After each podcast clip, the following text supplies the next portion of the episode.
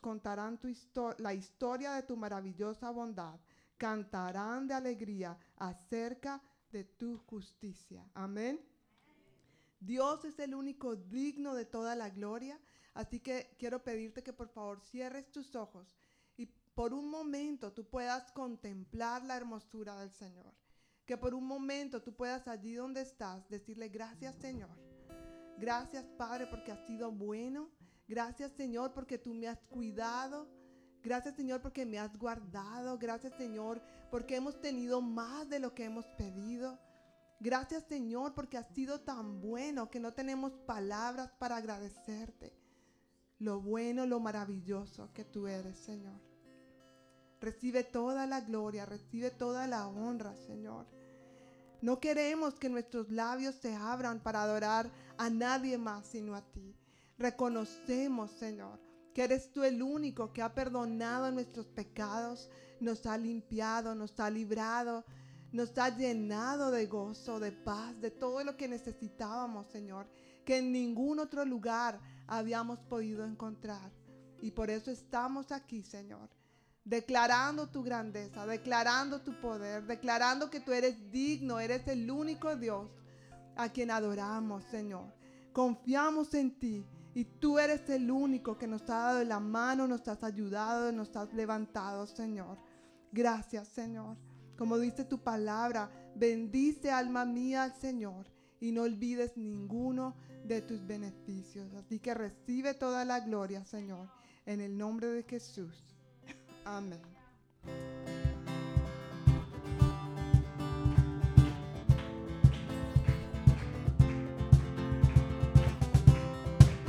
Vamos a declarar con todo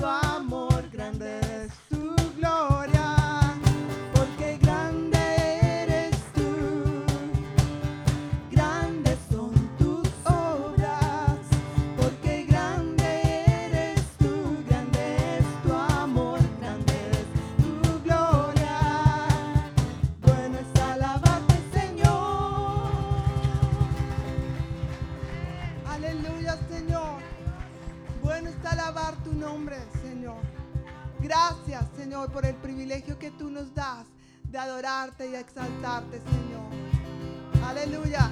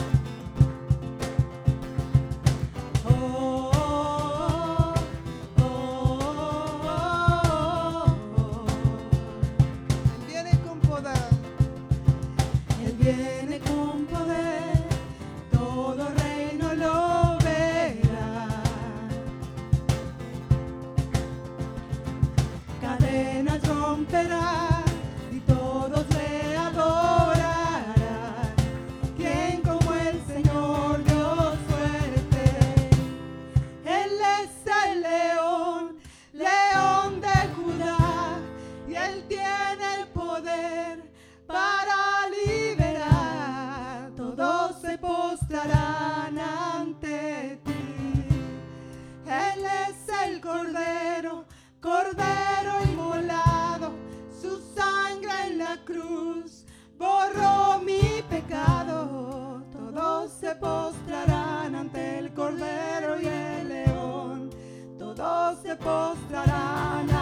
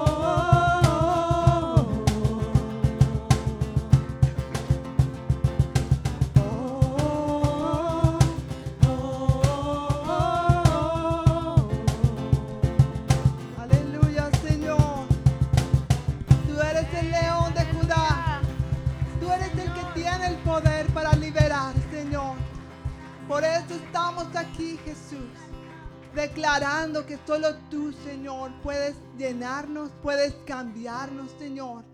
No solamente a nosotros, sino cualquier situación que pueda estar pasando. Es el momento que tú pongas cualquier carga en tus manos. Y decirle, Señor, tú eres el único. Y con toda mi fe y con toda confianza puedo declarar que no hay nadie que pueda hacer las cosas que tú haces, Señor.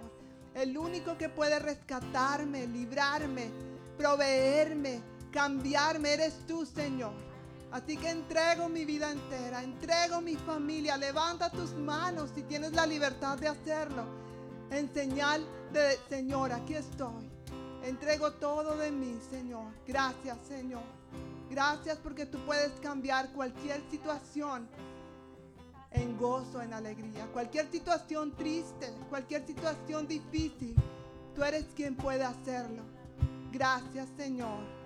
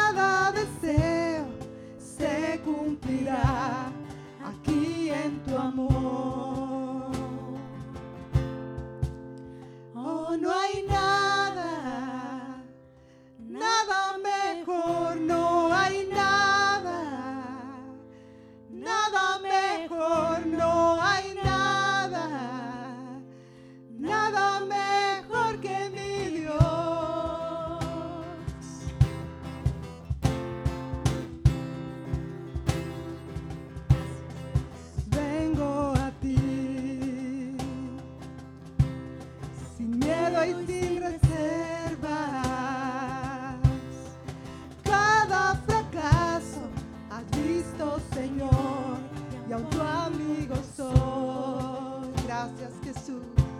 Porque el Dios de los montes es el Dios de los valles. No hay un lugar que me pueda alejar de tu gracia y amor.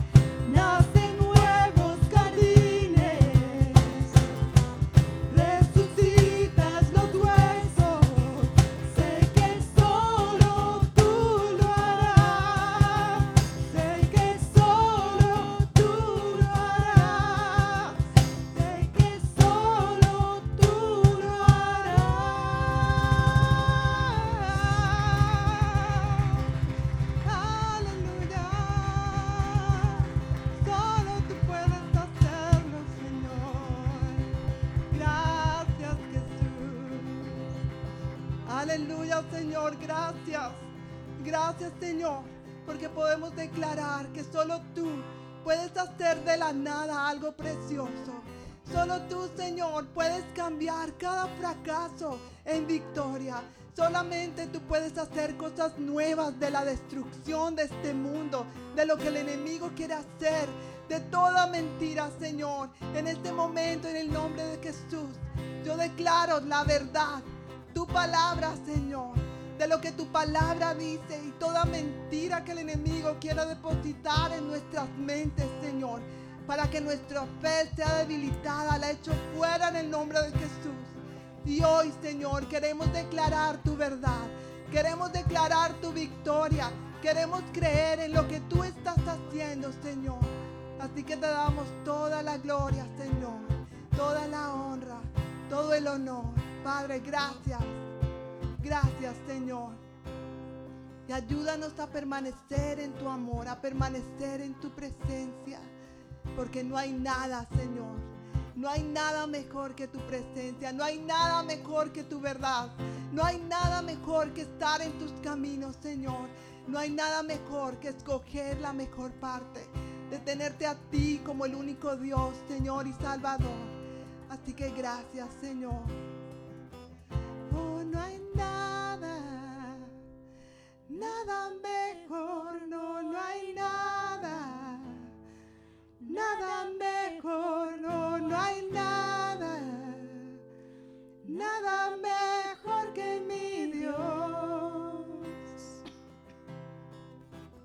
Oh, no hay nada, nada mejor, oh, no hay nada, nada mejor, oh, no hay nada, nada mejor que mi Dios nada mejor que tu presencia, Señor. Gracias, Jesús. En esta misma actitud de adoración, Señor, queremos poner delante de ti nuestras finanzas y dar a ti lo que te corresponde, Señor. Bendecimos, Señor, cada uno de los hogares aquí presentes. Y reclamo esta promesa que tienes en tu palabra, Señor, cuando tú dices, Trae todos los diezmos a las polillas y hay alimento en mi casa. Y probadme, dice el Señor, si no abriré las ventanas de los cielos y derramaré bendición hasta que sobreabunde.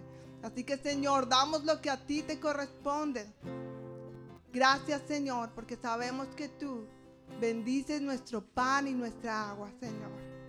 En el nombre de Jesús. Amén. Así que los sugieres van a estar pasando, recogiendo los diezmos y las ofrendas mientras nosotros vamos a declarar una vez más que no hay nada, no hay absolutamente nada que pueda ser mejor que la presencia de Dios. Amén. Oh, no hay nada, nada mejor, no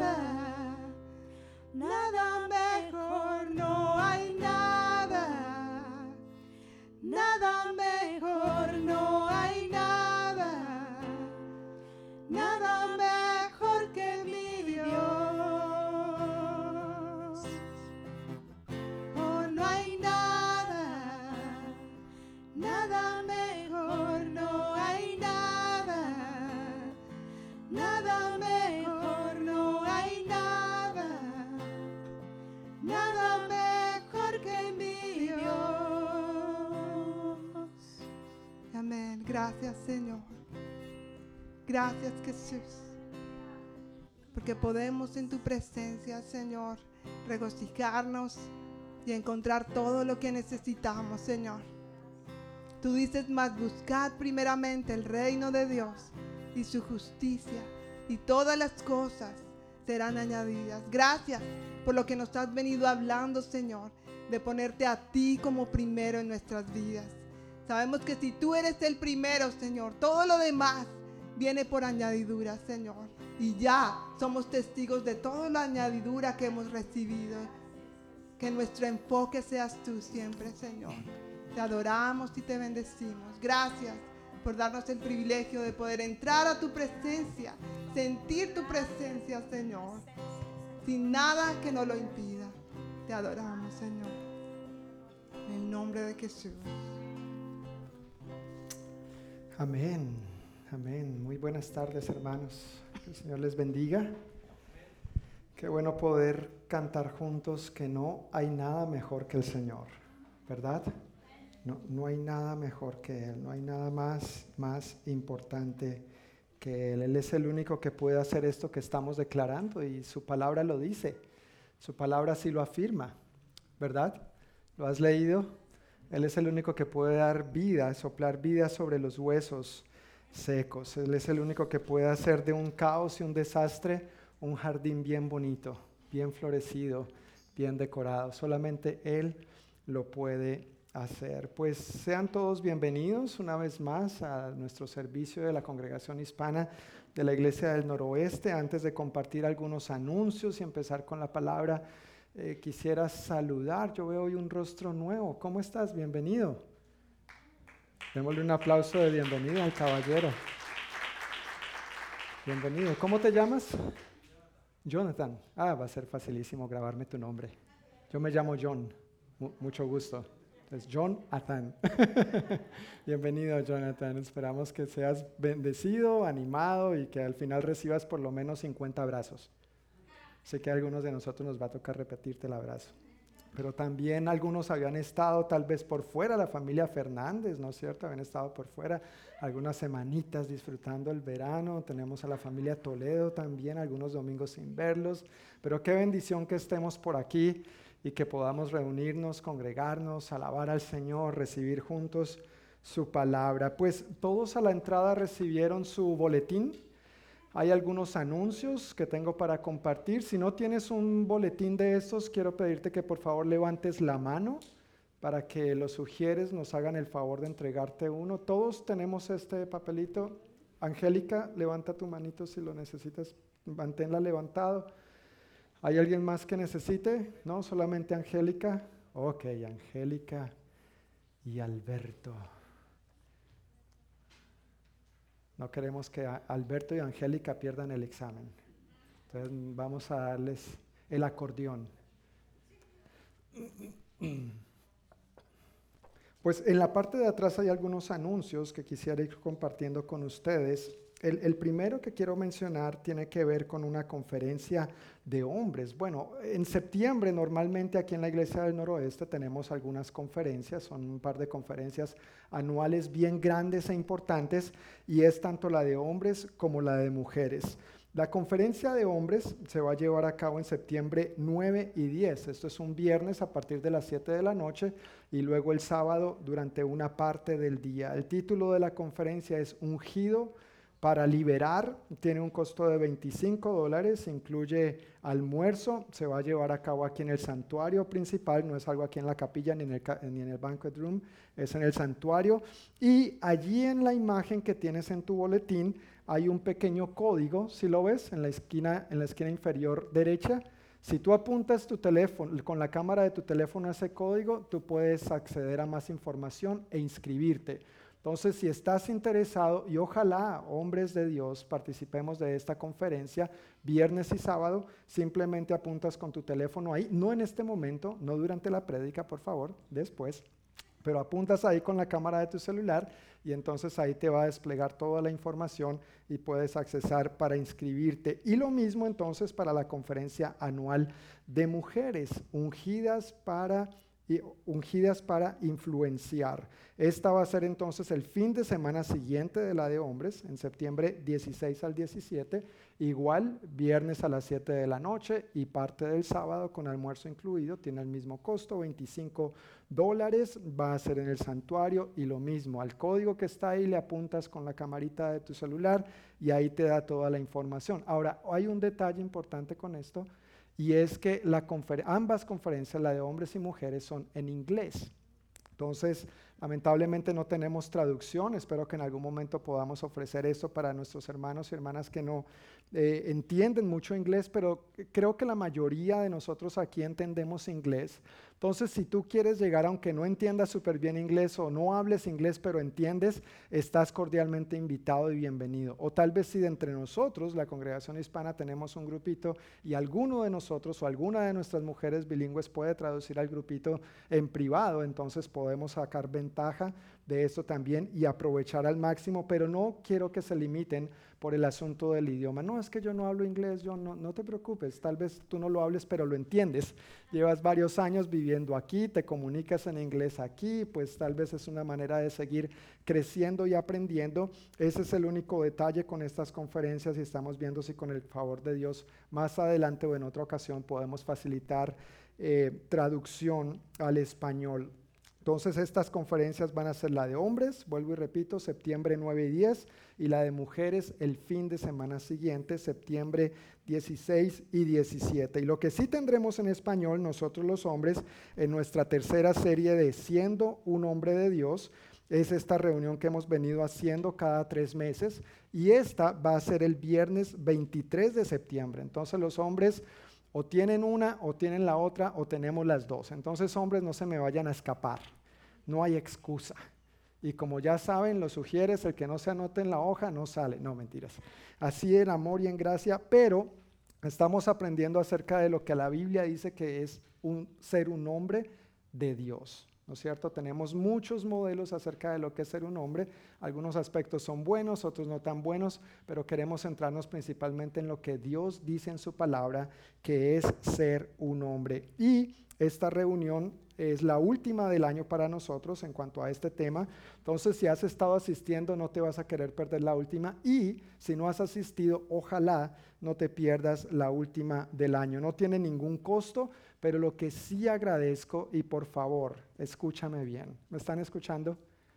Para todas las reuniones agradecemos que nos informen si van a llegar, porque eso nos ayuda muchísimo, nos bendice muchísimo a prepararnos de antemano con materiales, con la comida, con esto, con lo otro, con juegos, dinámicas. Quienes han estado en las reuniones saben todo lo que esto implica y quienes han ayudado a programar las reuniones saben lo que todo esto implica. Entonces, hombre de Dios, si tú quieres participar de esta reunión del viernes 23 de septiembre, mira que estamos a un mes, por favor no lo dejes para el 24 de septiembre porque ya habrá pasado, ni para el 22 porque tal vez ya es muy tarde.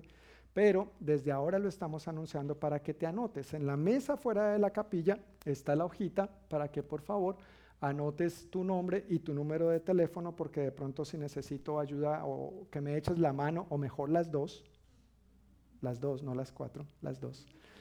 Con algo, pues quiero contactarte, ponerme de acuerdo contigo y ver cómo podrías contribuir para que esta reunión sea todo un éxito. Entonces esos son los anuncios por ahora. Muchas gracias por su atención. Si hay alguna pregunta, duda o comentario al respecto, déjenme saber. Y los chiquitines ahora, entonces, entre 3 y 11 años, pueden pasar ahora a su clase de escuela dominical. Hoy van con tía Juanita, tía Majaya y tía Diana. Los niños entre 3 y 11 años. Los niños de 12 en adelante nos quedamos aquí. Jesús dijo que fuéramos como niños, ¿verdad? ¿Sí, han escuchado eso? Sí. Tal vez lo han leído también. Jesús dijo que fuéramos como niños, en el sentido de la humildad, la, la dependencia de Él, así como un niño depende de sus padres. Entonces aquí estamos los niños más grandes en ese sentido. Queremos ser humildes, más humildes y más dependientes de nuestro Padre. Amén. Entonces, Estamos en nuestra serie de enseñanzas titulada Prioridades, poniéndolas en orden. En este mismo boletín, ahí por el otro lado o por dentro, tienes el bosquejo del sermón de hoy eh, para que puedas ir siguiendo los puntos. No hay mucho espacio para tomar notas, pero pues ahí espero que esto sea de gran ayuda y bendición para tu vida. Estamos en esta serie de enseñanzas titulada Prioridades, poniéndolas en orden. Hace unas semanas concluimos la primera parte. E, esta serie de enseñanzas tiene cinco partes, cinco partes. Y apenas hace unas semanas acabamos de concluir la primera, donde fui muy enfático hablando domingo tras domingo sobre la importancia de poner primero lo primero. ¿Quién es primero? Dios. Nada ni nadie más debe ocupar el lugar que le corresponde solamente a Dios. La vida es un poquito como un rompecabezas. A veces personalmente, no sé tú, pero yo me encuentro como uno de estos que hacen malabares.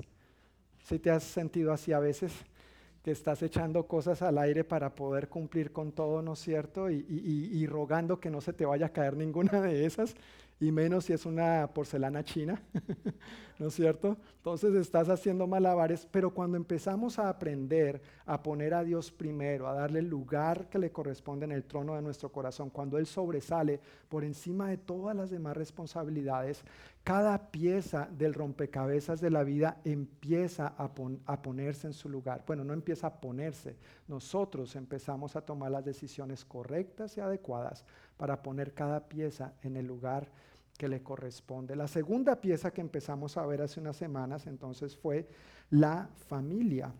Estamos viendo esta segunda pieza acerca de las prioridades que es la familia y en el mensaje anterior compartí que la familia fue creada por Dios, la familia es una prioridad y la familia tiene su respectivo lugar. Dando continuidad a la prioridad de la familia, Hoy deseo compartir unas escrituras puntualmente dirigidas al matrimonio. Sonrían, hermanos. Al matrimonio. No, algunos pusieron cara asustados. No vayan a salir asustados. La palabra tiene gran bendición y gran riqueza para hablarnos en cuanto al matrimonio. Entonces, ¿qué les parece si oramos una vez más poniendo este tiempo en manos de Dios? Que Él nos hable. Tal vez los solteros están diciendo, pero John, eso no tiene nada que ver conmigo. Yo soy feliz y soltero. Tengo un pastor que decía cuando era soltero y triste. Cuando uno se casa la vida se pone mejor. gracias. Yo esperaba más amenes, pero mire, hay solteros aquí, por favor, hay solteros aquí. No, aunque sean solteros, jovencitos, chicos, solteros o, adultos que ya están de pronto solteros, eh, Dios tiene planes para el matrimonio. Entre más joven uno aprenda esto, mejor. No hay cosas en el matrimonio que tú dices, ah, hubiera aprendido esto antes, ¿no? ¿Te ha pasado? Me hubieran dicho esto antes, hubiera prestado atención a lo que Dios desea en su palabra, tal vez nos hubiéramos evitado muchos dolores de cabeza, ¿sí o no? Ok, oremos y que Dios nos ministre por medio de su palabra. Así que los jovencitos también muy atentos, por favor. Padre, muchísimas gracias por tu palabra. Nos acercamos con humildad a ti y como cantábamos en esta última canción, no hay nada mejor que mi Dios, no hay nada mejor que tú. Tú y tu palabra son uno y recibimos, Señor, hoy lo que tú tienes para nosotros con gratitud. Nos disponemos en espíritu, alma y cuerpo para recibir lo que tú tienes para decirnos en torno a la familia y puntualmente en torno a la relación matrimonial. Ayúdanos, Señor, en el poder de tu Santo Espíritu a ser oidores y hacedores de tu palabra. En el nombre de Jesús. Amén. Amén. Pues hay dos pasajes principales que hoy yo quiero compartir, o sobre los cuales quiero compartir, los tienen en sus notas. Uno es una porción de Génesis y el otro es una porción de Efesios. Si tienes tu Biblia, quiero pedirte que vayas conmigo a Génesis Vamos a leer una parte del capítulo 1 y luego una parte del capítulo 2. Génesis es el primer libro de la Biblia, entonces no hay mucho pierde. Génesis capítulo 1, versículos 26 y 28. 26 al 28, perdón. Y luego vamos a leer Génesis 2, versículo 7 y vamos a brincar a los versículos 18 al 24. Si no tienes una Biblia pero quieres seguir la lectura frente a ti en las bancas, en el espaldar de la banca, hay Biblias bilingües, por si de pronto te sientes más cómodo en inglés o en español. Ahí están los dos idiomas para que puedas seguir la lectura. Génesis 1, 26 al 28. ¿Estamos ahí? Ok, gracias. Dice así la palabra de Dios. Entonces, perdón, entonces Dios dijo, hagamos a los seres humanos a nuestra imagen, para que sean como nosotros. Ellos reinarán sobre los peces del mar, las aves del cielo, los animales domésticos, todos los animales salvajes de la tierra y los animales pequeños que corren por el suelo. Así que Dios creó a los seres humanos a su propia imagen, a imagen de Dios los creó.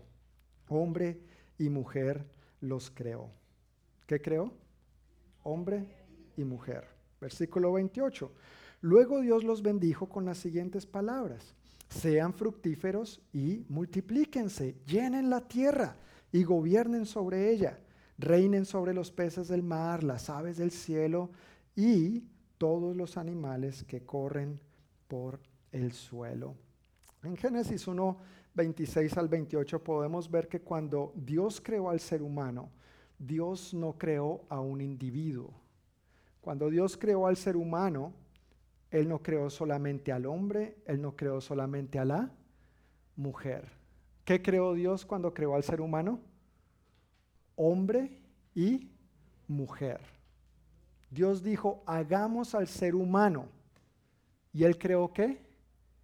el hombre y la mujer. No creó a uno solamente, no creó al otro, creó a los dos. Y de entre todo lo que Dios creó, Él determinó que nosotros seríamos los que poseeríamos su imagen y semejanza. Piensa por eso en un momento. Piensa por un momento en los días y lo que cada uno de esos días de la creación relatan de lo que Dios hizo. Y no fue sino hasta cuando Dios determinó crear al hombre y a la mujer que dijo, creemos al ser humano conforme a nuestra imagen y semejanza. No registra la palabra eso respecto a los árboles, los animales, las estrellas, el sol, el firmamento, los mares. No, es contigo y conmigo que tiene que ver esto. ¿No, ¿no ese es un privilegio? De entre todo lo que Dios creó, él decidió, Él escogió que nosotros seríamos los que poseeríamos su imagen y semejanza. Por lo tanto, en Dios es que se encuentra el valor y la dignidad del ser humano.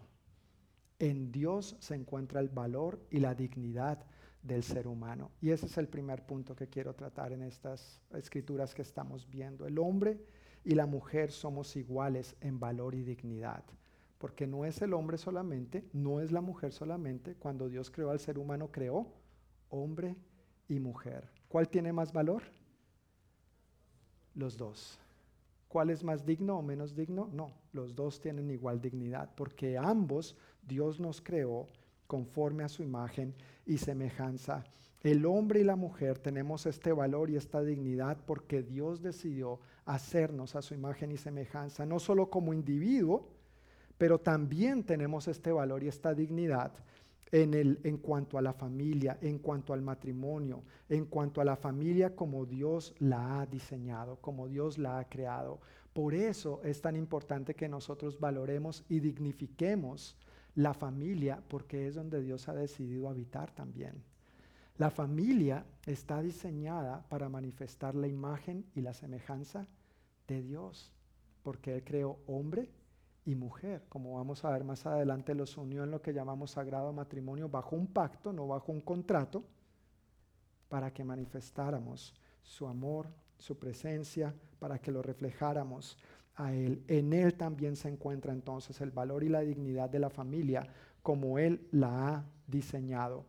Por lo tanto, ya que el hombre y la mujer somos iguales en valor y dignidad, porque Dios nos ha creado así, no creó a uno más superior o inferior y al otro de diferente manera, ya que ambos somos iguales en valor y dignidad, no se trata de superioridad o de inferioridad, sino de igualdad a los ojos de Dios. En cuanto a valor y dignidad, tenemos el mismo valor y la misma dignidad. No se trata de quién es más o quién es menos, porque a ambos Dios nos creó a su imagen y semejanza. E, el hombre no tiene más la imagen y semejanza de Dios, o la mujer no tiene más la imagen y la semejanza de Dios. Ambos la tenemos por igual.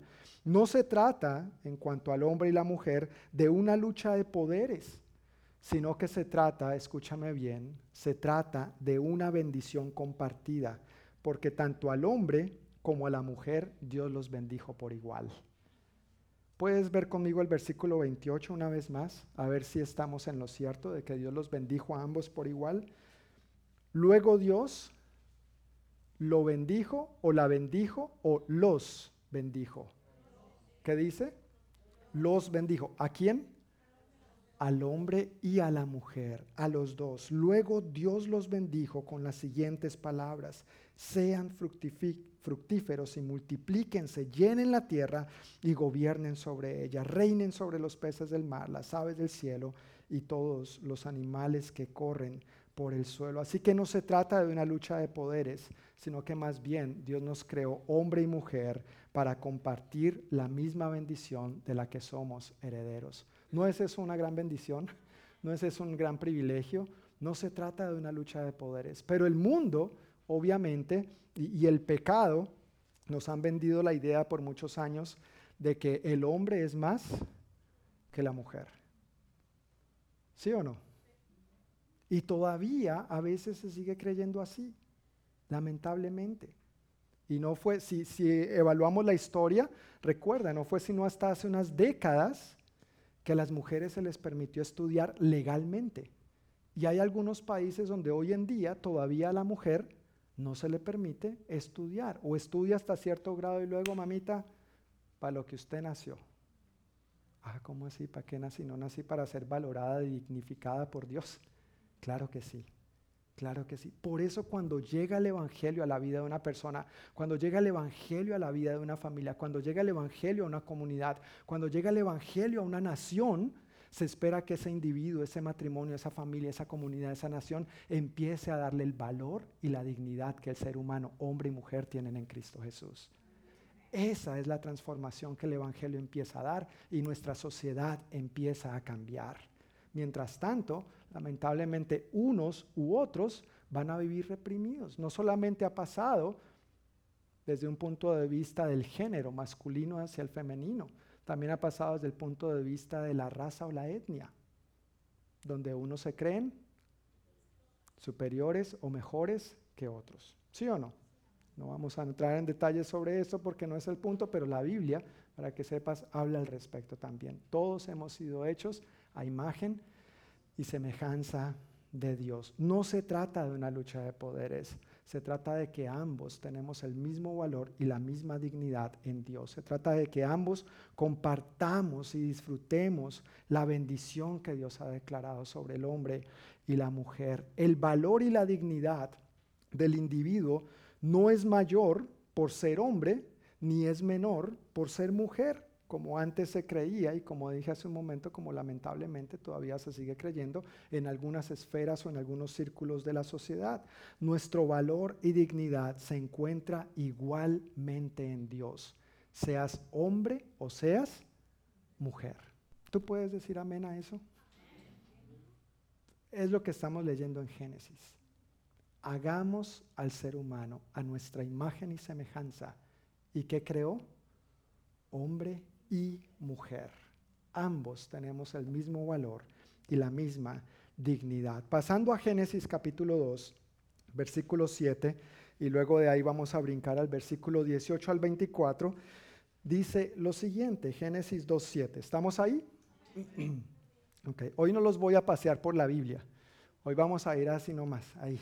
Escrituras muy puntuales, así que no hay mucho pierde en el día de hoy. Génesis 2, 7. Luego el Señor Dios formó al hombre del polvo de la tierra. Aquí está recapitulando con más detalles lo que se menciona en el capítulo 1. Luego el Señor Dios formó, formó al hombre del polvo de la tierra. Sopló aliento de vida en la nariz del hombre y el hombre se convirtió en un ser viviente. Mientras Dios no sopló este aliento de vida sobre el hombre, no era un ser viviente. Dios, su espíritu, su presencia es lo que nos ha dado vida. Versículos 18 al 24 sigue diciendo, después el Señor Dios dijo, no es bueno que el hombre esté solo, haré una ayuda ideal para él. Entonces el Señor Dios formó de la tierra todos los animales salvajes y todas las aves del cielo y los, los puso frente al hombre para ver cómo los llamaría.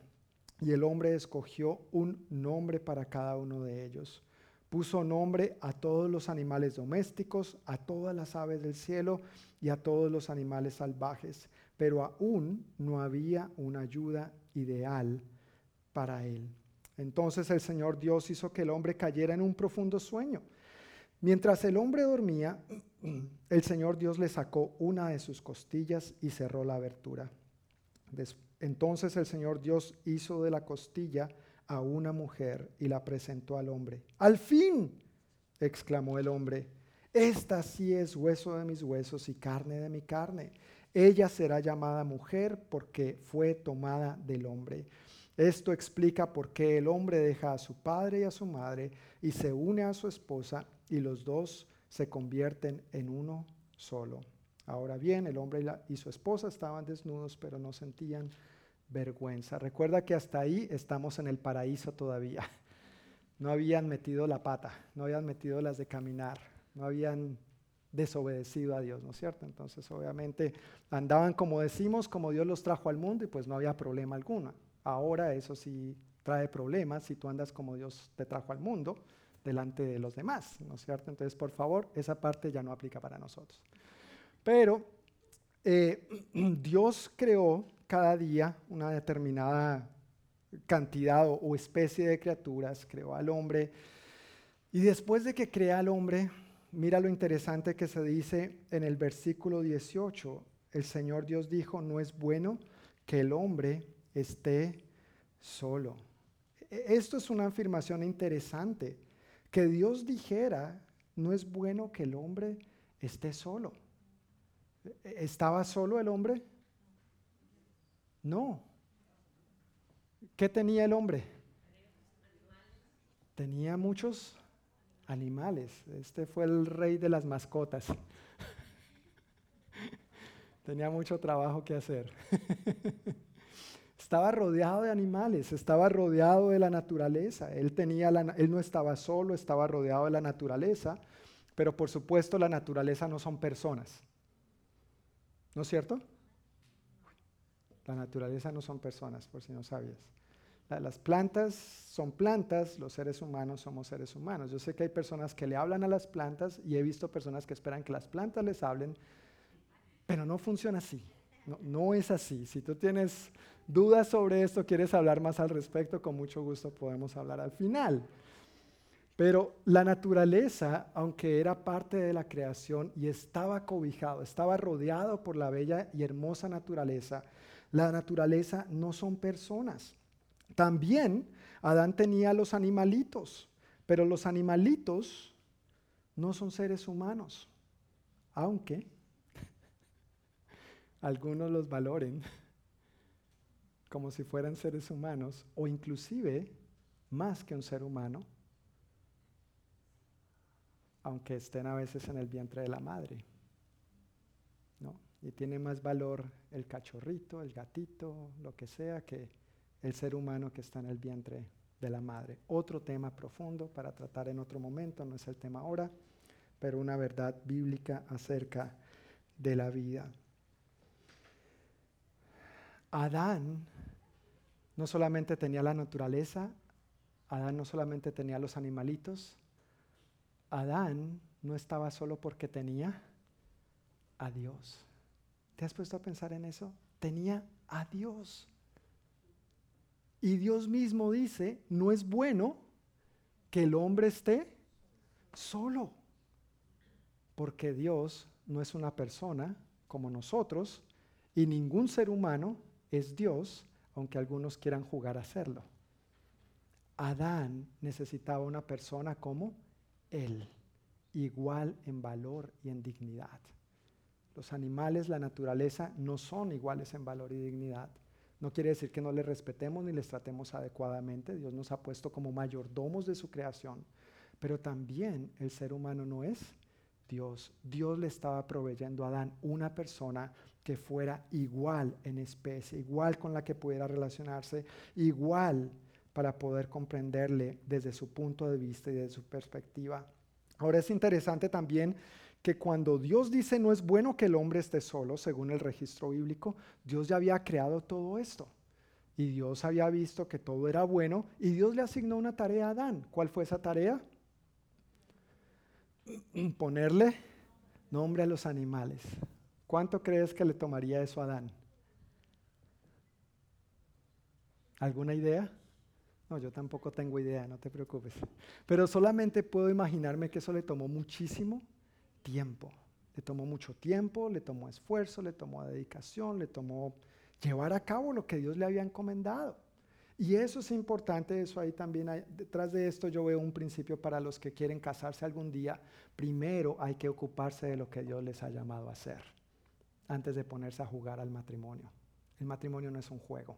Primero hay que madurar, crecer y caminar en la voluntad de Dios para que entonces, habiendo aprendido a obedecer a Dios en lo sencillo, ahora con mi pareja, con mi esposo, con mi esposa, voy a empezar a vivir obedientemente en la familia.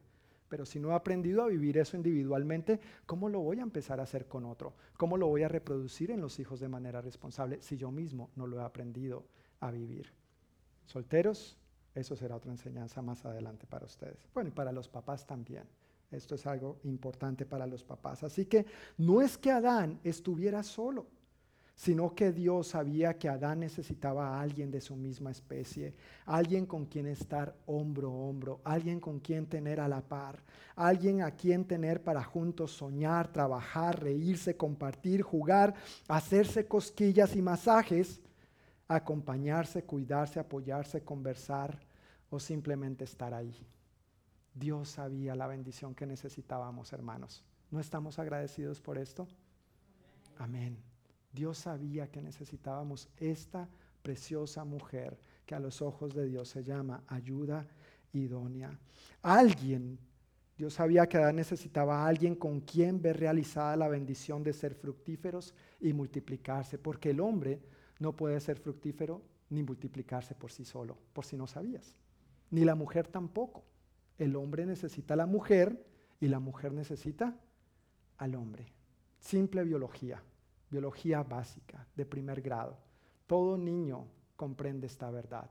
Otra cosa para en algún momento predicar más profunda y ampliamente, pero no es el tema ahora. Dios sabía que Adán necesitaba a alguien con quien compartir esta bendición de la cual ambos somos herederos.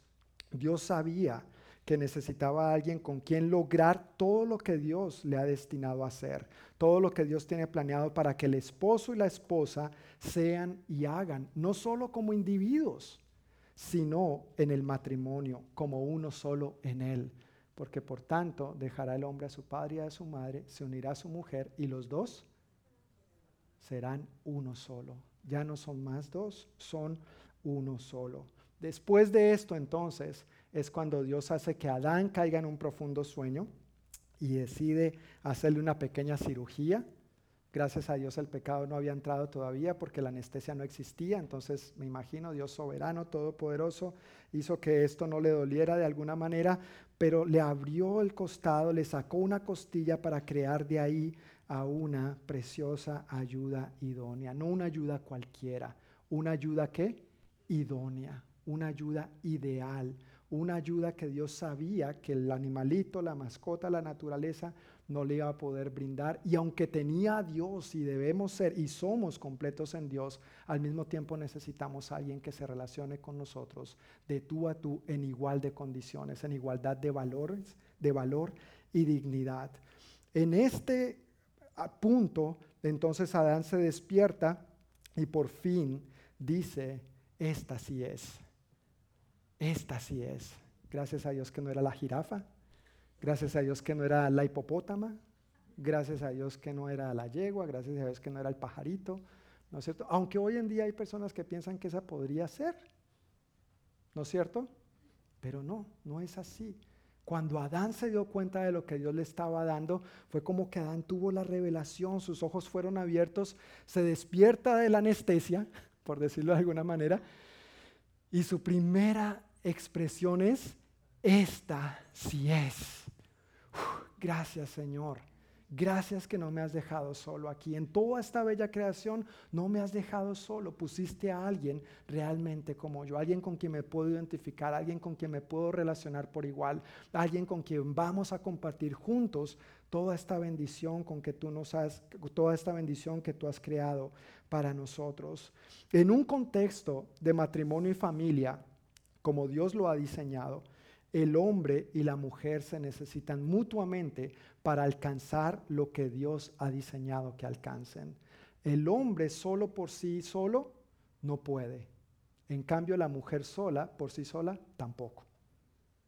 ambos nos necesitamos mutuamente el uno al otro. Ahora vuelvo y reitero, esto es en el contexto de cómo Dios ha creado y diseñado la familia porque obviamente en mi primer mensaje hace varias semanas mencioné que por lo menos se hablan de ocho diferentes tipos de familia. No, hay una sola. Amén. hay una sola. Como Dios lo ha diseñado, como Dios lo ha creado, en este contexto el hombre y la mujer nos necesitamos el uno al otro para alcanzar lo que Él ha destinado que nosotros seamos, no individualmente, sino en el matrimonio. Una frase que escuché una vez muy bonita, quisiera compartirla con ustedes y leerla textualmente porque realmente tocó mi corazón. Dice así, Dios no hizo a la mujer de los pies del hombre para que no estuviera por debajo de él. Dios no hizo a la mujer de los pies del hombre para que no estuviera qué? Por debajo de él. Amén. Tampoco la hizo de su cabeza para que no estuviera por encima de él. En cambio, la hizo de su costilla para que esté a su lado y la mantenga cerca de su corazón. Ahí es donde todos suspirábamos. ¿Han visto en los programas de televisión donde sale la persona aplausos? Ahí es donde se me quedó el letrero, suspiro, suspiro. ahí es donde suspiramos, pero bueno, si no suspiras, tranquilo, habrá otra oportunidad para suspirar más. Así que Dios bendijo a Adán con esta ayuda idónea y a veces nosotros los hombres definitivamente debemos reconocer que hasta para lo más sencillo necesitamos una manito, necesitamos ayuda. ¿Sí se han dado cuenta? Sí, los hombres a veces hasta para lo más sencillo necesitamos definitivamente de la ayuda idónea. Y para ello quiero que veamos un sencillo ejemplo en este cortito video. Mateo 19:5 Por tonto el hombre dejará a padre y madre y se unirá a su mujer. Por tanto, por tanto, lee bien.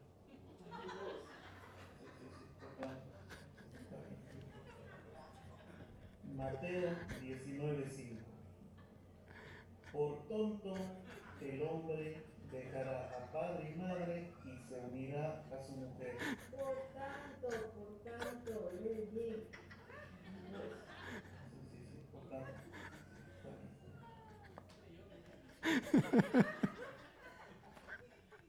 Sí, hasta para lo más sencillo necesitamos una manito a veces, ¿verdad? Una simple vocal, no es la O, es la A, no es por tonto, es por tanto. Y, él todo serio en su papel. Obviamente eso es un video de broma, pero por tanto, por tanto, lee bien. Es muy imagínate lo que puede, el sentido que puede cambiar si eso dijera por tonto de verdad, ¿no es cierto? O sea, no, hermanos, no es por tonto, es por tanto, gracias a Dios por la ayuda idónea, que a veces para esos pequeños e insignificantes, entre comillas, detalles, está ahí para corregirnos y ayudarnos de buena manera, conforme al corazón y al amor de Dios para nosotros. Amén. Gracias. Más suspiros, más suspiros. Ok, Efesios 5, vamos ahora al Nuevo Testamento para ver la segunda parte del sermón de hoy. Efesios capítulo 5. Si estás usando una de las Biblias que tenemos aquí disponibles en la capilla, estamos en la página 1759, página 1759. Efesios capítulo 5 y vamos a leer desde el versículo 21 hasta el 33.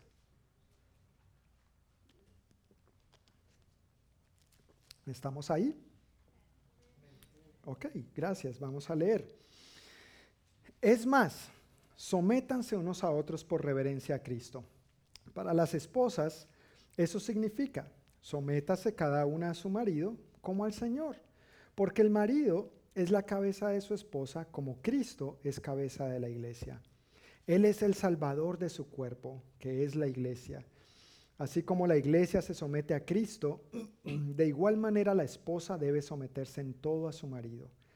Para los maridos, eso significa, ame cada, una, cada uno a su esposa tal como Cristo amó a la iglesia. Él entregó su vida por ella, a fin de hacerla santa y limpia al lavarla mediante la purificación de la palabra de Dios. Lo hizo para presentársela a sí mismo como una iglesia gloriosa, sin mancha, ni arruga, ni ningún otro defecto será, en cambio, santa e intachable. De la misma manera, el marido debe amar a su esposa como ama a su propio cuerpo, pues un hombre que ama a su esposa en realidad demuestra que se ama a sí mismo. Nadie odia a su propio cuerpo, sino que lo alimenta y lo cuida tal como Cristo lo hace por la iglesia. Y nosotros somos miembros de su cuerpo. Como dicen las escrituras, el hombre deja a su padre y a su madre, no por tonto, sino por tanto, y se une a su esposa, y los dos se convierten en uno solo. Esto es un gran misterio, pero ilustra la manera en que Cristo y la iglesia son uno. Por eso les repito, cada hombre debe amar a su esposa como se ama a sí mismo, y la esposa debe respetar a su marido.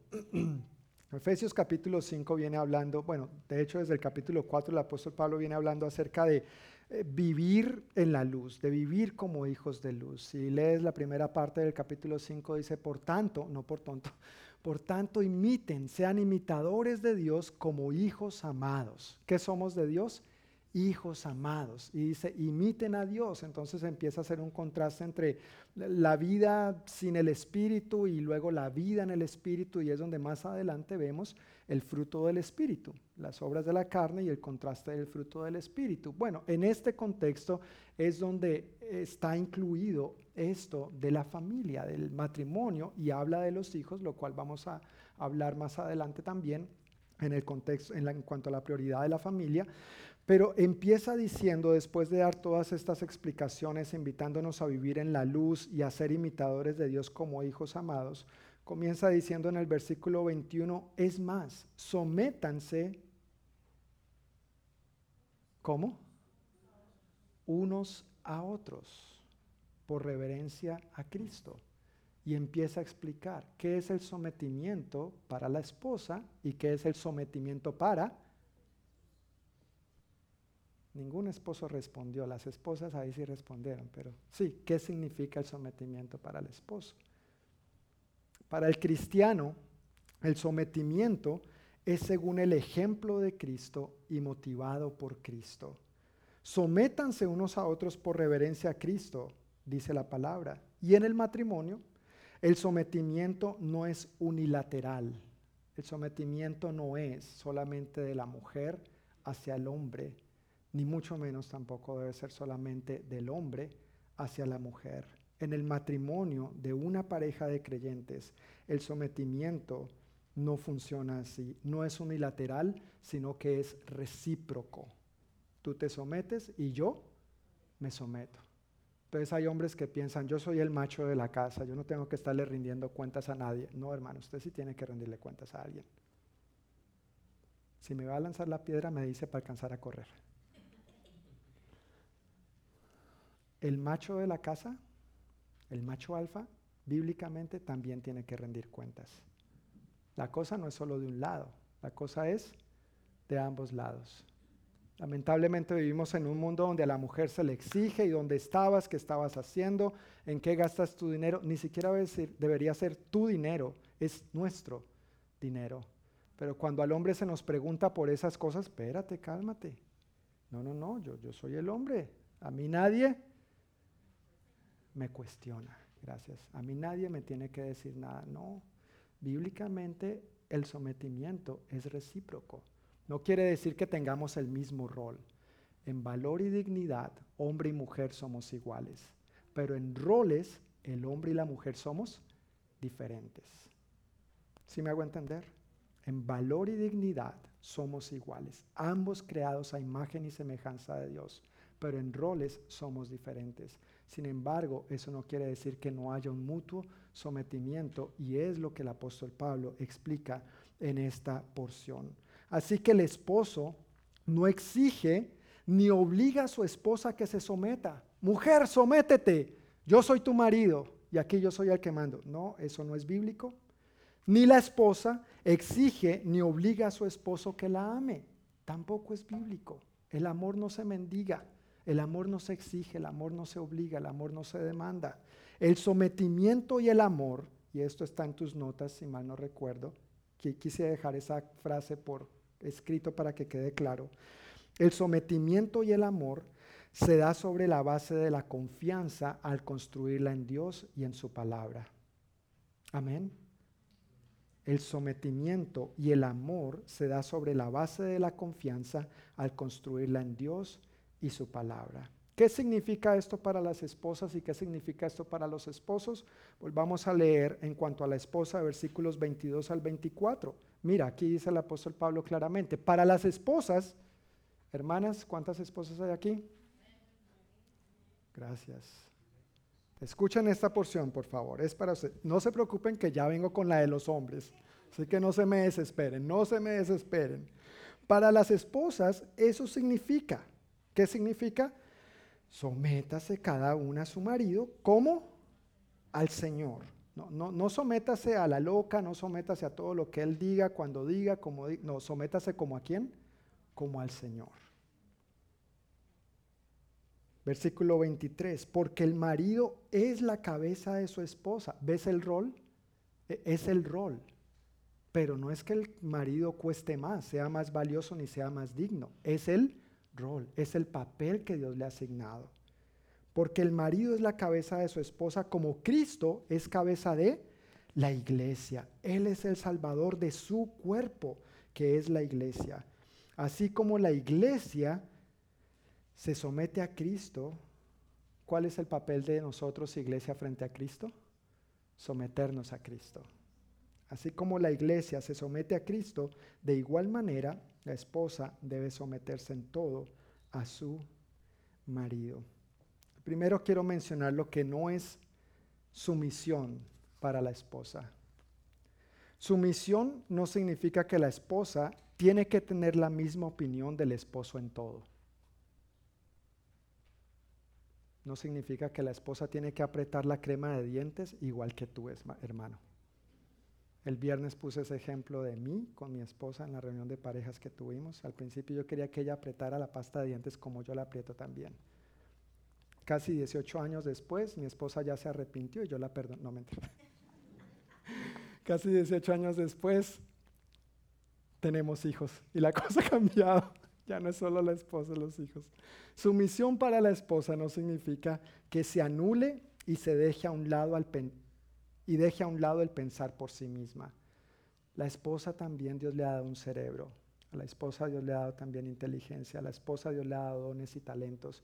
La esposa no es un cero a la izquierda, es una ayuda idónea de igual valor y dignidad que nosotros los hombres. Sumisión no significa que la esposa pierde la oportunidad de influencia que Dios le ha dado para ayudar a su esposo y a los demás. Sumisión no significa que la esposa tiene que poner la voluntad del esposo antes o por encima de la voluntad de Dios. Sumisión no significa que la esposa tiene que recibir el alimento espiritual primordialmente a través de su esposo. El esposo es la cabeza, el esposo es el sacerdote del hogar. Amén. La Biblia habla claramente de estos roles, pero la esposa también tiene el mismo acceso directo al Padre por la gracia de Cristo Jesús. Entonces la esposa también tiene este privilegio al igual que nosotros. Sumisión no significa que la esposa actúe a raíz del temor o de una actitud o mentalidad de esclava hacia su esposo. Amén. A veces hay hombres que llegan al matrimonio creyendo que con quien se casaron fue con una sirvienta. Hay hombres que llegan al matrimonio creyendo que con quien se casaron es con una eh, eh, esclava. Hay hombres que llegan al matrimonio creyendo que con quien se casaron es la mamá. No, ni, tú eres el patrón, ni tú eres el maestro en la escuela, ni tú eres el jefe, ni tú eres el amo, ni tú eres el papá, e, eres el esposo y ella es tu esposa. Iguales en valor y dignidad. Diferentes roles, pero iguales en valor y dignidad. ¿Me están siguiendo? Es que los noto un poco tensos. los noto como un poquito serios. Ya yo me estoy poniendo nervioso. Yo no sé si fue el, almuerzo que me cayó pesado o, me estoy poniendo nervioso. Pero Dios nos bendijo con una ayuda idónea, no con una esclava. Dios nos bendijo con una ayuda idónea, no con una hija. Mi esposa no es mi hija, no tengo por qué estarla regañando, corrigiendo como si se tratara de un hijo. Puedo y debo corregirla, claro que sí, pero no como si se tratara de un hijo. No soy su jefe, no soy su patrón, no es mi empleada. Estamos en igual en igualdad de condiciones. Ahí en tus notas entonces está lo que sí es sumisión o lo que sí significa.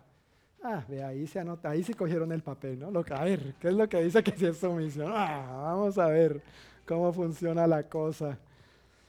Sumisión para la esposa es el llamado de Dios a honrar y afirmar el liderazgo de su esposo y a ayudar a que se cumplan los planes de Dios para la vida de ambos, de acuerdo con los dones que ella ha recibido de parte de Dios. Esto es una definición que me pareció bien interesante de un material de un misionero de muy buena reputación entre nosotros, Pastor Pablo Tremba, en su material Familia, Matrimonio y Sexo. Si estuvieras interesado en este material, te lo puedo facilitar con muchísimo gusto. Entonces, esposa, ¿cómo o de qué manera someterte a tu esposo? El versículo 24 es muy claro al decir, que debes someterte a tu esposo como la iglesia se somete a Cristo. Esposa, ¿cómo someterte a tu esposo? Como la iglesia se somete a Cristo. Ese es el ejemplo, ese es el modelo, ese es el patrón a seguir. Ser la cabeza no significa ser el patrón, el amo o el papá de la esposa como dije hace un momento. La comparación en este pasaje en realidad es sencilla. Y mira, esta es la comparación. Si Cristo es cabeza de la iglesia, en virtud de que Él entregó su vida en la cruz para ser nuestro Salvador, el esposo entonces es cabeza de la esposa en virtud de una entrega similar de sí mismo por su esposa. Si Cristo se entregó por su iglesia y le pide a su iglesia que se someta a Él, entonces el esposo ¿qué debe hacer? Entregarse por su esposa. Para que la esposa diga, este tiene palabra, este me ama, este me respeta, este me sirve, este provee, este es responsable, este es papá de mis hijos, este es íntegro, este es trabajador, este es temeroso de Dios. Amén. Entonces, ¿qué esposa no se somete a un esposo así? Amén. ¿Qué esposa entonces no se somete a un esposo así? Como Cristo hizo por la iglesia, el esposo debe hacer por su esposa, para que entonces la esposa se someta a Cristo como la iglesia se somete a Cristo. ¿Somos perfectos? Claro que no. Depende la sumisión de que el esposo sea perfecto, casi, al a, a la perfección como Dios. No, Claro que no, eso nos llevaría a hablar muchos otros detalles, pero en un contexto como Dios ha diseñado el matrimonio y la sumisión, este es el ideal. Por lo tanto, los hombres debemos perseguir este corazón, tener el corazón de Cristo por nuestras esposas y nuestras esposas tener el corazón de sumisión hacia, el esposo como lo tienen hacia Cristo también. Idealmente esto es lo que nosotros debemos perseguir y buscar con todo nuestro corazón. ¿Estamos hasta ahí? ¿Sí? ¿Vamos con la siguiente parte o no? ¿O la dejamos para la próxima? ¿Para cuándo? ¿Para cuándo? Para el otro. Para, no venir. para no venir. no, vamos con la segunda parte porque imagínense, si no esto quedaría incompleto. Versículos 25 al 30. Ahora nos habla a los maridos, a los esposos. Dice así, vamos a leer nuevamente. Mira qué interesante, a las mujeres les habla solamente en tres versículos. Ya 22, 23 y 24. Y a los maridos nos habla en seis. El doble, cabezones. Ah, sí, como que nos tiene que hablar un poquito más, explicárnoslo con Play-Doh, ¿no es cierto? Así es como funciona, hijos. Bueno, Versículo 25 al 30 dice, para los maridos, recuerda, está hablando de la sumisión. Para los maridos eso significa, ¿qué significa hermanos? Ame cada uno a su esposa tal como Cristo amó a la iglesia. Él entregó su vida por ella a fin de hacerla santa y limpia al lavarla mediante la purificación de la palabra de Dios lo hizo para presentársela a sí mismo como una iglesia gloriosa, sin mancha, ni arruga, ni ningún otro defecto. Será en cambio santa e intachable. De la misma manera, el marido debe amar a su esposa como ama a su propio cuerpo. Pues un hombre que ama a su esposa, en realidad ¿qué? Demuestra que se ama a sí mismo. Nadie odia, su, nadie odia su propio cuerpo, sino que lo alimenta y lo cuida tal como Cristo lo hace por la iglesia y nosotros somos miembros de su cuerpo. Hablando del amor en la relación del esposo y la esposa, los sentimientos son buenos, las emociones son buenas y hablamos de esto un poquito el viernes en la reunión de parejas también. Eh, pero si te has dado cuenta, el matrimonio no sobrevive de los sentimientos ni de las emociones.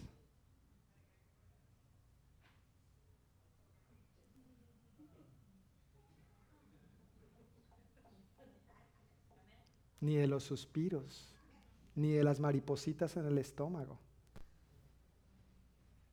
Llega el punto donde hay que pagar cuentas, donde se daña esto, se daña lo otro, la enfermedad, se pierde el trabajo. Para completar llega una pandemia. Ya han estado tan acostumbrados a vivir cada uno por su cuenta que cuando están juntos parecen perros y gatos. Pero no era como fue al principio. Entonces se requiere más que sentimientos y emociones, ¿verdad? Y esto es un claro ejemplo de eso. Esto es un claro ejemplo. No es que sea malo, no, es que uno sienta, espero que uno sienta algo por la otra persona, por favor, ¿no?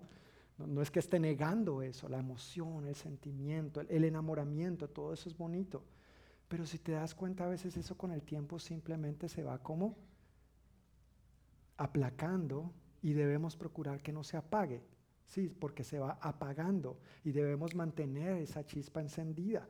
Parte de esa chispa es lo que el apóstol Pablo nos está diciendo aquí de parte de Dios. La correcta relación entre el uno y el otro para que fluya adecuadamente la relación matrimonial. Los sentimientos son buenos e importantes, las emociones también, el enamoramiento también, las maripositas en el estómago, chicos, los jovencitos. En algún momento van a sentir maripositas en el estómago. Pero eso no se va a sentir toda la vida.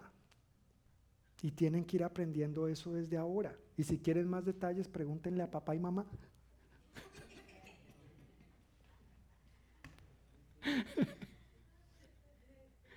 Así que las emociones y los sentimientos se quedan cortos. Necesitamos más. Necesitamos más para sobrevivir en el matrimonio. Y no solamente sobrevivir, sino vivir la vida plena y abundante que Cristo prometió para nosotros. Porque Él dijo, yo he venido para que tengan vida y para que la tengan en abundancia. Y eso incluye la vida matrimonial. Que la vida matrimonial sea una vida plena y abundante, no hay sobreviviendo. Tampoco es, hablando de la relación entre el esposo y la esposa, tampoco es ni se trata de la intimidad conyugal. E, eso, por supuesto, es bueno, es importante, pero no se trata solamente de eso. No se trata solamente de eso. E, eso no solamente alimenta todo lo que implica el paquete matrimonial. Necesitamos más que eso para amar a nuestras esposas. Como me han escuchado decir varias veces y en otras ocasiones he mencionado decir esto, el amor no es tanto un qué, no, no se trata qué es el amor, sino quién. Primera de Juan 4.7, la segunda parte del versículo, 4.8, perdón, la segunda parte del versículo dice, Dios es amor. El amor no son sentimientos, el amor no son emociones, el amor no es o no debería ser como una montaña rusa. Cuando leemos Primera de Corintios 3, el famoso capítulo del amor, vemos que el amor es una constante, motivada por decisiones, por convicciones, llevando a cabo acciones prácticas y concretas por el bienestar del otro. Al ver a Jesús nos damos cuenta de lo que es el amor nos damos cuenta que el amor se evidencia por medio de acciones prácticas, motivadas por una convicción y no por un sentimiento. Cuando Jesús, el Hijo de Dios, le dijo sí al Padre, le dijo, sí, yo voy a morir por ellos. ¿Tú crees que Jesús tenía las ganas de venir a morir por nosotros? ¿Tú crees que Él estando a punto de ser crucificado decía, sí, crucifíquenme? No, acuérdate que la noche anterior él sudó y sudó qué? Gotas de sangre de la angustia que le costó su amor por nosotros. Este es el ejemplo del amor del esposo por la esposa y a cuyo amor la esposa debe corresponder, reciprocar adecuadamente. Entonces, esposo, ¿cómo o de qué manera amar a tu esposa? El versículo 25 es claro y puntual. A nosotros la palabra nos dice, ama a tu esposa como Cristo amó a la iglesia. Me encanta la parte tan bonita que él dice que se entregó por ella para qué? Para purificarla, para hacerla santa, para presentársela a sí mismo sin mancha ni arruga, que no tenga nada de qué avergonzarse. Hermanos, cuando nosotros amamos a nuestra esposa de esta manera, el primer beneficiado somos nosotros mismos nos estamos presentando a esta preciosa ayuda idónea para nuestra propia bendición, para nuestro propio beneficio, sin manchas, sin arrugas, sin nada de qué avergonzarse cuando la tratamos como Cristo la trata a ella. Jesús nos amó, Él nos ama y siempre nos va a amar. Su amor no cambia. Que nuestro amor por nuestras esposas no cambie que ya le empezó a salir una arruguita, mi amor, qué bonita te queda esa arruga. Que ya se empezó a subir de libritas, mi amor, mm, ahora tengo más de dónde agarrar. Que ya tienes unas canitas, uy, qué cabello tan bonito y natural que tienes ahora, me encanta. ¿No es cierto? Pero algunos que ven el amor como un gusto físico, atracción física o sentimiento, cuando esto empieza a pasar, quieren cambiar por un modelo más reciente. ¿no es cierto? Ya quieren conseguir uno 2022, no, eso sería imposible, ¿no? Pero tú me entiendes, un modelo más reciente, ¿no? Porque ya este está muy usado, lo que sea, muy antiguo. No, no, no funciona así, no funciona así. Dios nos llama a ser hombres de palabra, hombres de pacto, hombres que lo reflejemos a Él. Dios da su palabra y Él cumple su palabra. Y nosotros, hermanos, somos llamados a vivir de igual manera cumpliendo nuestra palabra frente a nuestras esposas. A veces es tan fácil cumplirle la palabra a los de afuera y a la esposa, si puedo, si alcanzo, si me queda tiempo. A veces somos generosos con terceros, pero para la esposa no tengo el presupuesto, esto, lo otro, mira, y tal vez no lo hagamos con malas intenciones, pero sí tenemos que evaluar cómo nos estamos conduciendo. Estamos amando a nuestra esposa como Cristo nos ama a nosotros, porque nosotros somos su iglesia también, hermanos, los varones, los esposos aquí presentes. Amén. Bueno, amén. Ya estamos terminando, tranquilos, ya estamos casi terminando y hemos sobrevivido. Dios nos ama, perdón, Dios nos amó, nos ama y siempre nos va a amar. Constantemente Él lleva a cabo actos que manifiestan su gran amor por nosotros. De igual manera nosotros estamos llamados a amar a nuestras esposas, llevando a cabo constantemente actos, no solamente palabras, pero actos que demuestran que de verdad sí les amamos. Y en últimas, pues dice aquí, hermanos, que un hombre que ama a su esposa en realidad demuestra que se ama a sí mismo. Versículo 28. Un hombre que ama a su esposa está demostrando que se ama a sí mismo. Entonces, si un hombre no está tratando a su esposa adecuadamente, como la Biblia dice, entonces tiene que ver también qué conflictos necesita resolver así, eh, consigo mismo en su relación con Dios. Y gracias a Dios que en Él, en su amor y en su gracia hay perdón, hay esperanza, hay restauración, hay vida nueva, hay vida plena, hay vida abundante. Amén. No somos perfectos, pero estamos en proceso de ser más y más como Jesús. Amén. Por eso estamos aquí. Porque como cantábamos al principio, creemos que no hay nadie como Dios, que de las tumbas Él crece jardines, que cuando vemos nosotros cenizas, Él ve victoria, que cuando nosotros vemos la batalla, Él ya tiene la victoria para nosotros. ¿No es ese nuestro Dios? ¿No es este en el que creemos y al cual servimos y adoramos y decimos que es grande? Pues Él quiere engrandecerse y magnificarse más y más en tu vida personal esposo, en tu vida personal esposa y en el matrimonio. Por ende, los hijos van a ser los beneficiarios de esto también. Amén. Queremos esto para nuestros hogares. Versículo 33 dice muy claramente cuál es la necesidad de la esposa y cuál es la necesidad del esposo. No voy a entrar en detalles respecto a esto, pero no quiero dejar de mencionarlo. El versículo 33 dice, por eso les repito, cada hombre debe amar a su esposa como se ama a sí mismo, y la esposa debe respetar a su marido. La necesidad de la esposa es ser amada. La necesidad de la esposa es ser amada. A veces los hombres nos quedamos, es que yo no entiendo a esta mujer. Hermano, tranquilo, Dios no nos llamó a entenderlas. Hermano, no lo intente más. Dios no nos llamó a entenderlas, Dios nos llamó a amarlas. Esa es la necesidad, esa es la necesidad de, de la esposa. Estaba un hombre orando, permítanme contarles un chiste que me acabo de acordar. Estaba un hombre orando, Señor, ayúdame a entender a mi esposa. Gracias por la ayuda idónea que me has dado, pero es que no la entiendo, Señor. Ayúdame a entenderla. O construyeme una autopista a Hawái. Y el Señor le contesta, ¿de cuántos carriles quiere la autopista?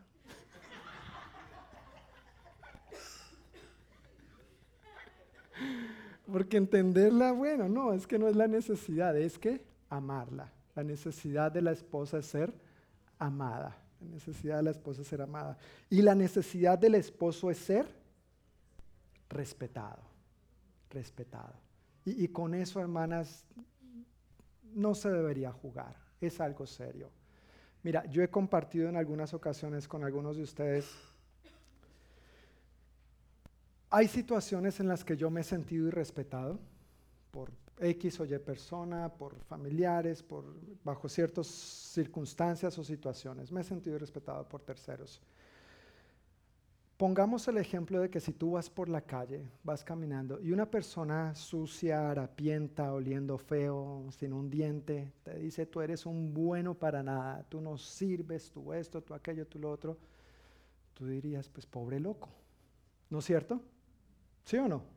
E, esta persona necesita a Cristo. Ojalá pienses así, esta persona necesita a Cristo. Claro, puede estar influenciada por demonios, drogas, lo que sea, pero necesita a Cristo. Y pues bueno, te insultó, te ofendió, pero ahí se quedó. Pero si eso mismo me lo dijera mi esposa, uy, no. Eso acabaría conmigo. Pero cuando alguien me ha respetado o cuando nadie ha creído en mí, pero mi esposa me dice, yo sí te creo. Yo sí sé quién tú eres. Yo veo lo que tú haces a solas y en público. No me importa lo que los demás opinen, porque mi esposa me respeta. Ese es el poder que tú tienes, hermana. Ese es el poder que Dios ha delegado en ti como esposa, porque esa es nuestra necesidad, ser respetados ser respetados. Y la tuya es ser amada. Si el esposo ve a su ayuda idónea como una amenaza, entonces en su inseguridad va a intentar controlarla bajo la fachada de sumisión. Una actitud así entonces nos hará perder la bendición que esa ayuda idónea ha sido destinada a ser para nosotros, porque la sumisión no funciona bajo la manipulación, ni bajo el control, ni bajo la amenaza.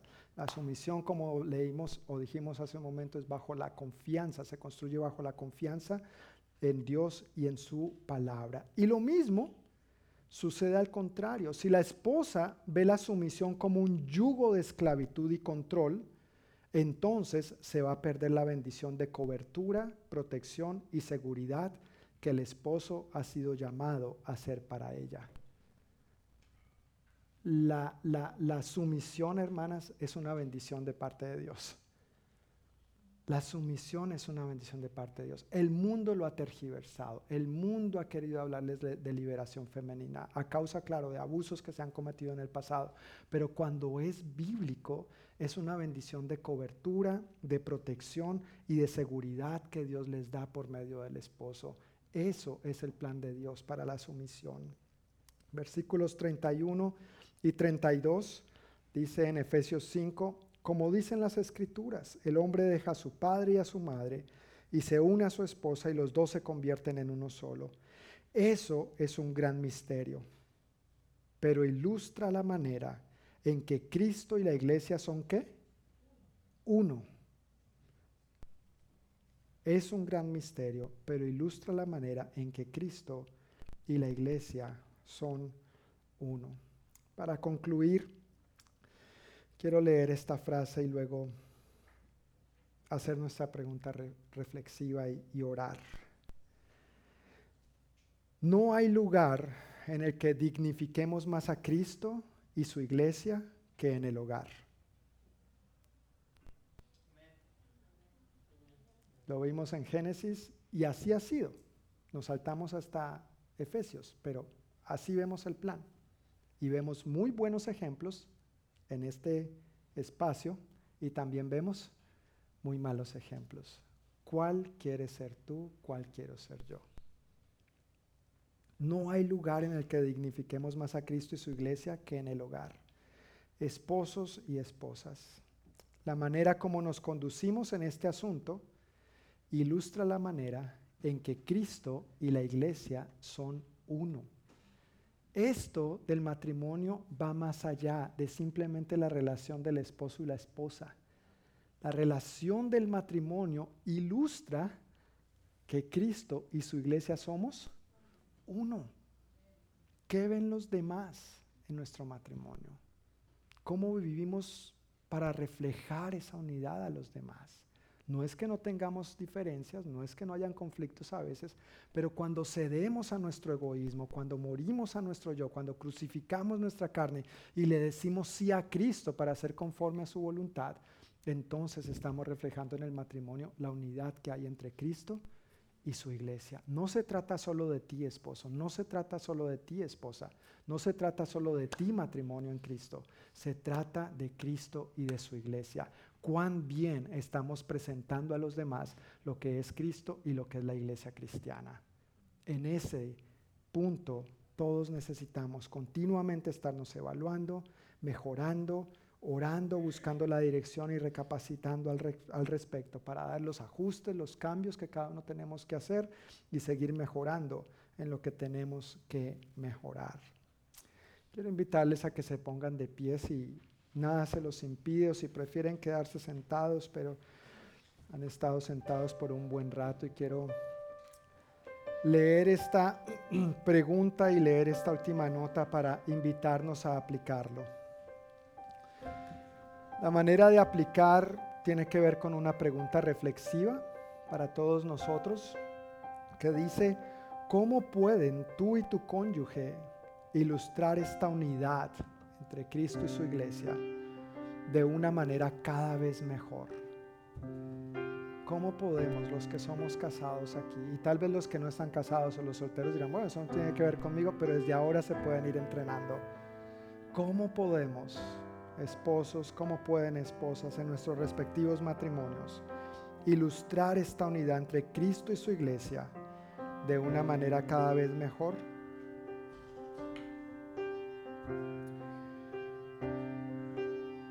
Para que el esposo y la esposa se den el respectivo lugar de, de valor y dignidad que le corresponde a cada uno, hay que poner a Dios primero. Hay que poner a Dios primero. Cuando tu esposo decides temer a Dios, entonces tú vas a tratar a tu esposa como lo que es una hija de Dios, como una princesa, porque es una hija del Rey de Reyes y Señor de Señores. Y cuando tu esposa pones a Dios primero en tu corazón, en tu vida personal, individualmente con Dios, entonces tú vas a tratar a tu esposo con el debido respeto porque lo vas a ver como lo que es un príncipe de Dios, porque es un hijo del Rey de Reyes y del Señor de Señores el primer paso para nosotros manifestar más visiblemente este misterio de la unidad que hay entre Cristo y su iglesia es cuando cada uno de nosotros, el esposo y la esposa, ponemos a Dios primero en todo. Siempre, no solo cuando nos gusta, no solo cuando nos conviene, no solo cuando nos es cómodo o conveniente, así nos cueste sudor de sangre, necesitamos poner a Cristo primero entonces vamos a manifestar este misterio a un mundo perdido y necesitado de un Cristo vivo y resucitado, que ha decidido manifestarse por medio de ti, por medio de mí, porque nos hizo a su imagen y semejanza, pero a que ha prometido perfeccionarlo y llevarlo a un mayor nivel por medio del matrimonio.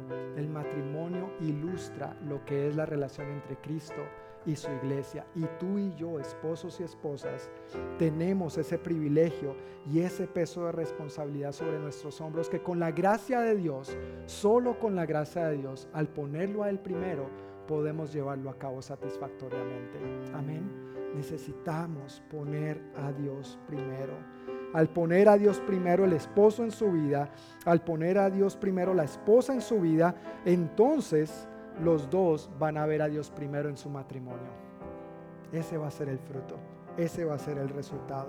Coloca a Dios primero en tu vida y al hacerlo los dos, vamos juntamente a ver a Dios primero en nuestro matrimonio.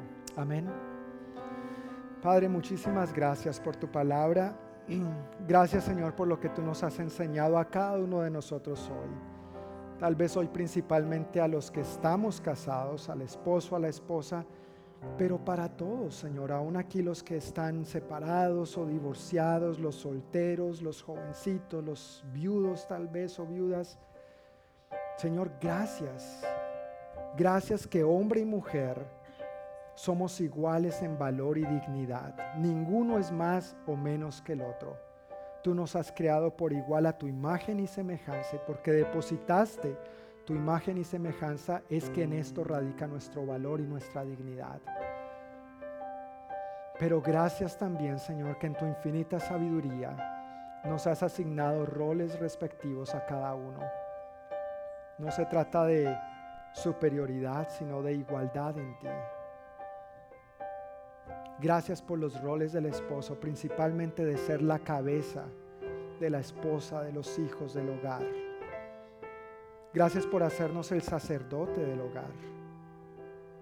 Yo oro, Señor, pidiéndote que tú derrames sobre los esposos aquí presentes esta convicción y esta llenura que procede solamente de tu Santo Espíritu y de la verdad revelada de tu palabra, para que vivamos como tal, para que nos conduzcamos como tal, para que frente a nuestras esposas, Señor, nosotros vivamos y hagamos como tú viviste e hiciste por tu iglesia, que te entregaste por ella. Señor, perdónanos por las veces que hemos maltratado a nuestras esposas. Perdónanos por las veces que no les hemos dado el lugar de honor, el valor y la dignidad. Perdónanos por no tratarlas como lo que son tus hijas, princesas, hijas del Rey de Reyes y Señor de Señores. Perdónanos, Señor. Perdónanos por honrar más en ocasiones nuestra palabra con los de afuera, con terceros, más que con nuestra propia esposa, la ayuda idónea con que tú nos has bendecido. Perdónanos, Señor. Límpianos, estamos arrepentidos. Y pedimos que a partir de hoy, Señor, en tu gracia y en el poder de tu Santo Espíritu, nuestro trato hacia ellas empiece a ser como tú las tratas a ellas, con el debido cuidado. Y que en últimas nos demos cuenta, Señor, de que al hacer esto, al vivir de esta manera sacrificial por ellas, nosotros somos los primeros beneficiados, Señor. Nosotros seremos los primeros bendecidos y también estaremos comprobando que nos amamos entonces a nosotros mismos. Señor, gracias por hablar a mis hermanas también, puntualmente a las casadas.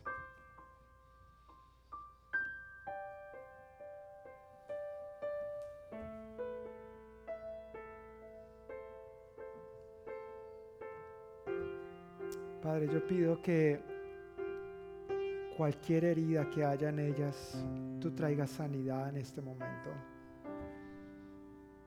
Al ellas reconocer que son amadas, valoradas y dignas por ti. Señor, que allí esté primeramente su seguridad. Que cualquier ofensa que los esposos hayamos cometido contra ellas, Señor, que en este momento ellas la suelten a tus pies y reciban tu sanidad. Trae tu restauración, Espíritu de Dios. Trae tu restauración.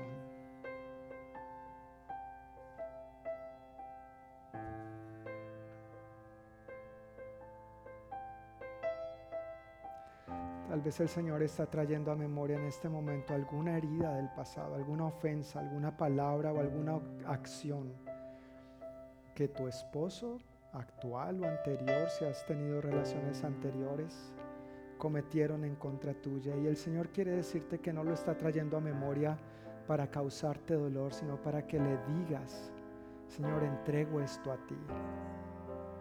Entrego esto a ti esa defraudación,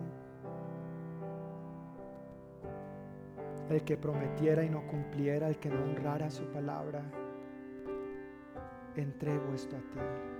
Perdóname por guardarlo por tanto tiempo. Límpiame, Señor, y sáname en este momento. No quiero seguir cargando con esto por el resto de mi vida. No quiero transmitir esto a mis hijos ni a mis futuras, ni a mis futuras generaciones. No quiero cargar con esta amargura. Tú viniste para darme vida y para darme vida en abundancia. Yo quiero recibir esa abundancia en este momento. Si ese es tu caso, entrégale esto al Señor en este momento. El Espíritu de Dios te está hablando. Él está aquí para ministrarte, para consolarte y para dejar eso en el pasado. Eso no es tu presente, eso no te corresponde. Permite que el Espíritu Santo sane en este momento, que Él afirme cuánto te ama, cuán valiosa, cuán digna eres. Gracias Señor.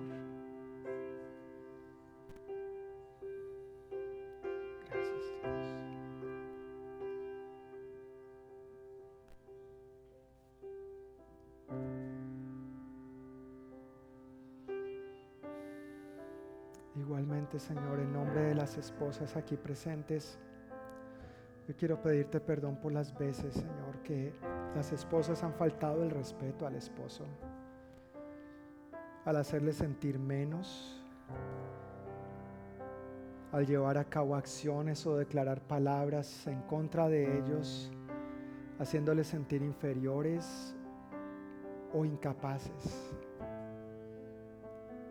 Yo pido, Dios, tu perdón para mis hermanas cuando han tenido esta actitud o estas palabras hacia sus esposos.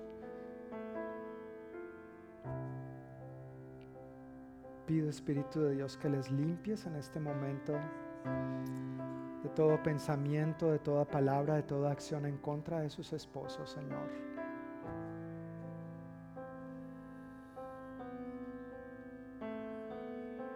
y que tú pongas en ella, Señor, un deseo genuino de afirmarnos, de bendecirnos, de respaldarnos,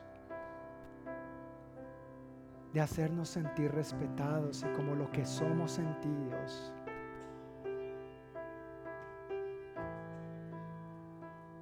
Oro, Señor, también por los esposos que si nosotros estamos guardando alguna herida, alguna ofensa contra nuestras esposas,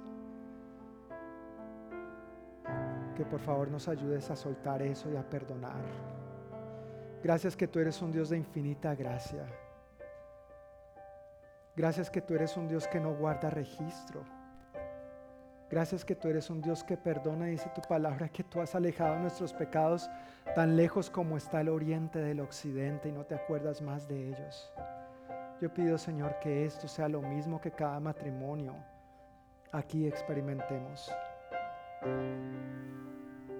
Y aún cada persona separada o, o divorciada.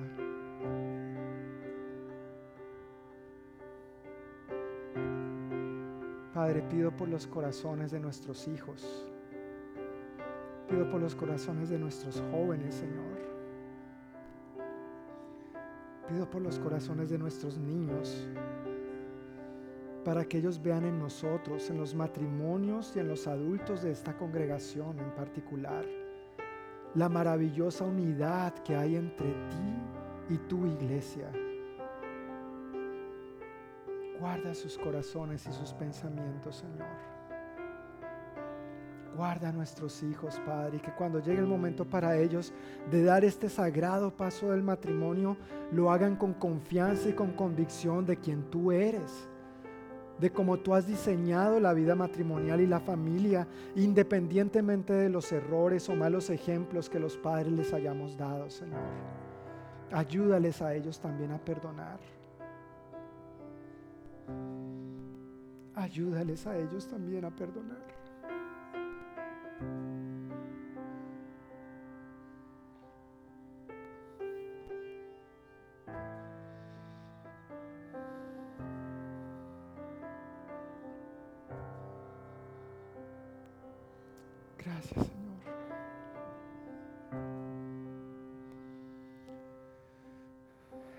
Señor, que en ti hay verdadera esperanza. Gracias que en ti hay verdadera restauración. Gracias que en ti hay verdadero perdón. Gracias que en ti hay verdadero propósito.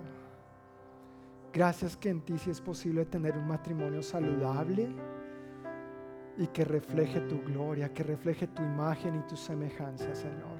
En ti sí es posible. Guárdanos del orgullo de creer que podemos llevarlo a cabo en nuestras propias fuerzas. Y coloca en nosotros un corazón y un espíritu lo suficientemente humilde y quebrantado para depender de ti cada día, Señor, para conducir nuestros matrimonios, para glorificarte a ti en la vida matrimonial, Señor, cumpliendo el esposo con sus roles y cumpliendo la esposa con los suyos, no como una competencia, sino como un complemento para glorificarte a ti, Señor. Padre, pido que la palabra que hoy hemos recibido cobre vida en cada uno de nosotros. Y que hoy, Señor, tú hayas sellado en nosotros algo nuevo, algo fresco, algo lleno de vida, que empiece a inundarnos con más de esa vida plena y abundante que tú tienes para nosotros, Señor y por ende a nuestros hijos, a nuestros nietos en el futuro, a nuestros niños aquí en nuestra congregación, Señor, a nosotros como familia en Cristo. Gracias, Señor, te amamos. Te amamos, Dios. Gracias por lo que has obrado esta noche. Gracias por tu restauración. Gracias por tu perdón. Gracias por tu misericordia. Gracias por las segundas, terceras, cuartas e infinidad de oportunidades que tú nos das día tras día, Señor. A ti te damos toda la gloria y toda la honra. Tú eres merecedor de todo nuestro honor. Declaramos con confianza que nuestra vida, nuestros matrimonios, nuestros hijos y nuestras familias están en tus manos. Confiamos en ti y dependemos de ti, Señor. Te amamos, Dios, y te damos toda la gloria y todo el honor. En el nombre de Jesús. Amén y amén. Amén. Amén. Que el Señor nos bendiga, que el Señor nos fortalezca en el transcurso de esta semana y con su favor y gracia nos vemos el próximo domingo a la misma hora por el mismo canal. Un abrazo para todos.